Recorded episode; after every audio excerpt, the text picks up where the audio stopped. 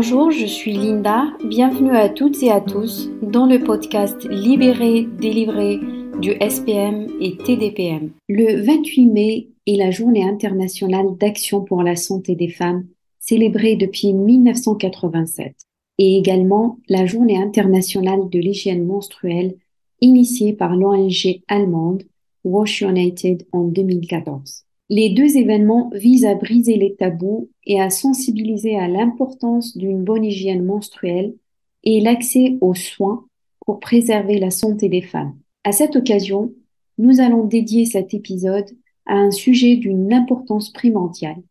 Il s'agit de l'hygiène menstruelle et la santé des femmes. Nous allons explorer les aspects liés à l'hygiène menstruelle et son impact sur la santé des femmes. Il faut savoir que la perception des règles, les menstruations, varie considérablement selon les sociétés et les cultures du monde. Ça peut aider ou freiner l'accès à l'hygiène menstruelle. En conséquence, la santé. Dans certaines cultures et sociétés, les femmes étaient souvent considérées comme impures, contaminantes ou dangereuses pendant leurs règles. Elles étaient parfois exclues de certaines activités ou certains lieux comme les temples, les cuisines ou les rassemblements sociaux. Dans certaines cultures comme le Népal et l'Inde, les femmes étaient complètement isolées dans des huttes menstruelles et séparées du reste de la communauté pendant toutes leurs règles. Dans certains pays et certaines cultures, les règles étaient considérées comme un événement important et étaient célébrées. Des rituels, des cérémonies spécifiques étaient associés aux menstruations, symbolisant la fécondité, la régénération ou le passage à l'âge adulte. Dans certaines cultures d'Afrique subsaharienne notamment, les règles étaient célébrées comme une étape importante dans la vie d'une femme. Des cérémonies et des rituels spécifiques étaient organisés pour marquer cette transition et surtout enseigner aux jeunes femmes les connaissances et les compétences nécessaires pour la vie adulte. La culture autochtone australienne, les femmes participaient à des rituels de purification et de connexion avec la terre et la spiritualité pendant leurs règles. À Bali et en Indonésie, les menstruations étaient considérées comme un moment sacré. Les femmes participaient à des cérémonies spéciales qui se déroulaient dans des temples pour honorer leur fertilité et leur pouvoir de régénération. Certaines tribus amérindiennes avaient des rituels et des cérémonies associés aux premières règles d'une jeune fille. Ces rituels étaient considérés comme des passages à l'âge adulte et impliquaient souvent des enseignements sur la féminité, la spiritualité et les rôles sociaux des femmes.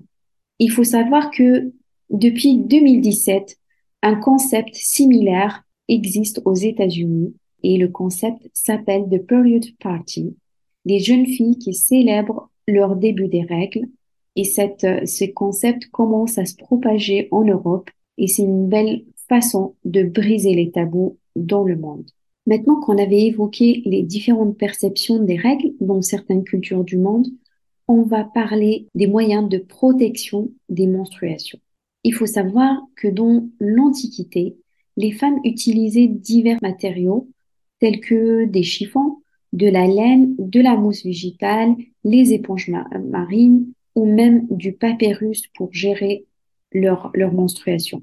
Au XVIIIe siècle, les femmes commencent à utiliser des tissus, des tissus pliés ou des serviettes en coton attachées autour de la ceinture, de la taille, pour absorber le flux menstruel au XIXe siècle, des inventeurs commencent à proposer des solutions beaucoup plus sophistiquées, notamment des ceintures spéciales avec des attaches pour maintenir les serviettes en place. En 1888, la première serviette hygiénique jetable commerciale est fabriquée par la société américaine Johnson Johnson.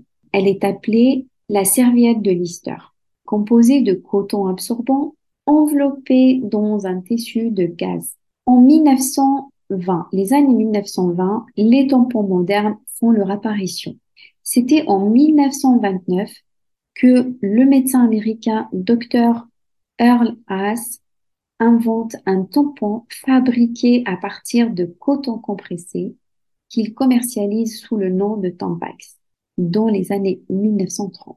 Les coupes menstruelles, appelées également cup, composées de silicone médical, a été inventée dans les années 1930 par l'actrice Leona Chalmers. Gagne en popularité à partir des années 2000. Les années 1960, les protège-slips, plus minces et plus légers que les serviettes hygiéniques, deviennent populaires. Ils offrent une protection supplémentaire et sont utilisés pour les pertes vaginales légères ou un complément d'autres méthodes de protection. Il est composé de pulpe de cellulose ou de matériaux absorbants similaires avec des couches imperméables pour éviter les fuites. Dans les années 2010, on voit l'apparition des culottes menstruelles, offrant une alternative réutilisable aux protections hygiéniques traditionnelles. Ces sous-vêtements sont conçus avec des couches absorbantes intégrées pour recueillir le fluide. Leur composition est basée sur des produits naturels comme le coton, du microfibre ou d'autres matériaux absorbants qui recueillent le flux menstruel et une couche extérieure en tissu imperméable respirant pour éviter les fuites. Au fil des années, les protections hygiéniques ont connu des avancées significatives en termes de commodité, de confort euh, et de durabilité, offrant aux femmes une plus grande variété d'options pour gérer leur menstruation selon leurs préférences et leurs besoins. Maintenant, la question qu'on peut se poser, y a-t-il des risques d'utiliser les protections hygiéniques sur la santé des femmes?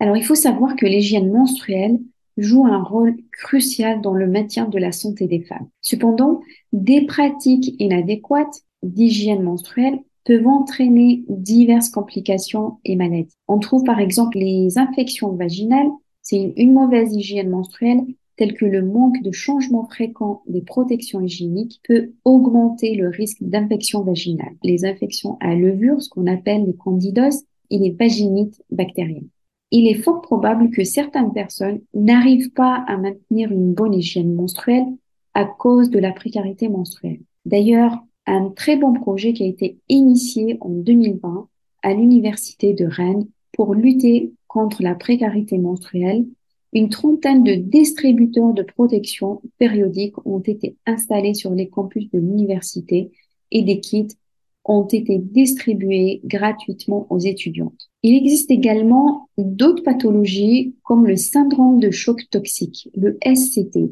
Qu'est-ce que c'est le SCT C'est une maladie rare, potentiellement grave, causée par une infection bactérienne, généralement associée à l'utilisation prolongée des tampons hygiéniques. Les symptômes du SCT comprennent une fièvre élevée, une éruption cutanée, une tension artérielle basse, des troubles organiques comme des diarrhées, des douleurs musculaires, il est important de suivre les recommandations d'utilisation des tampons et de les changer régulièrement pour minimiser le risque de SCT.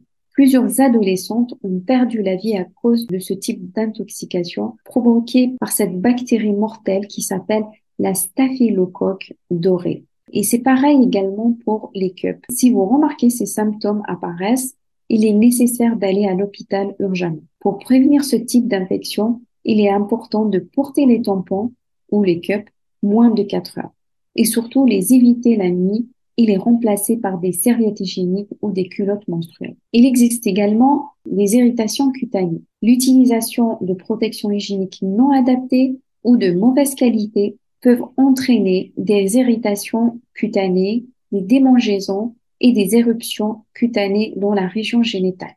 Cela peut être dû à une, à une réaction allergique ou à une sensibilité aux matériaux utilisés dans les produits d'hygiène menstruelle. Il faut savoir qu'en 2016, une étude a révélé l'existence de, substances toxiques et cancérogènes ainsi que des traces de perturbateurs endocriniens comme des phtalates et, de la glyphosate, ont été trouvés dans les serviettes hygiéniques jetables et les tampons. Le mieux, c'est d'acheter vos protections dans des pharmacies et non pas dans des grandes surfaces.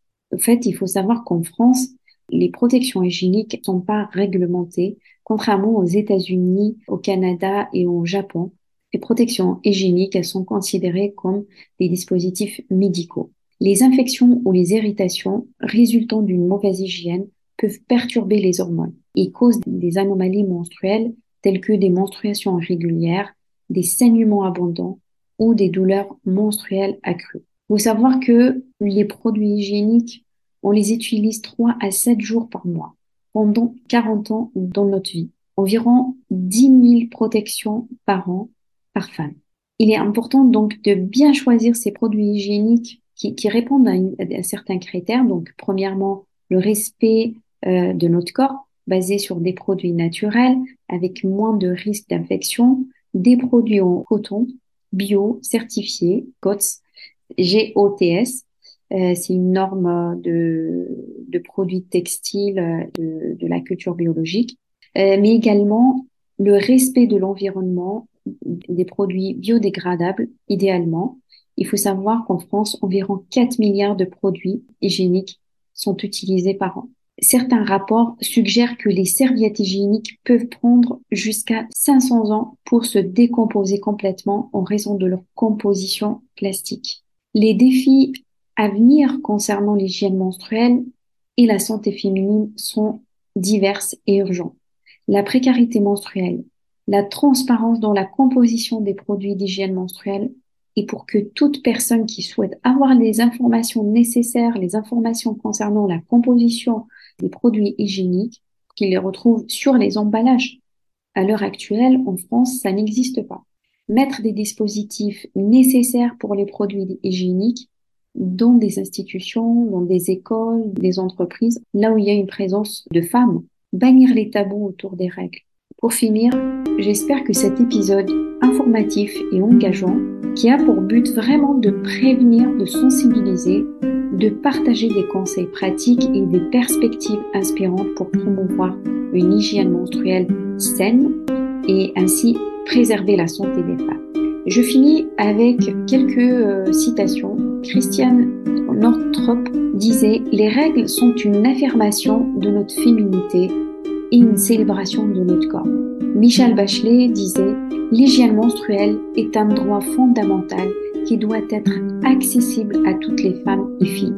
Et puis il y a Melinda Gates qui disait Il est temps de briser le tabou autour des règles et de promouvoir une éducation menstruelle exclusive. Et pour finir, ma propre citation. Les règles sont une invention de la force féminine pour perpétuer l'humanité. Alors respectons son corps et son écologie. Merci à tous et à toutes et belle écoute à vous et à bientôt.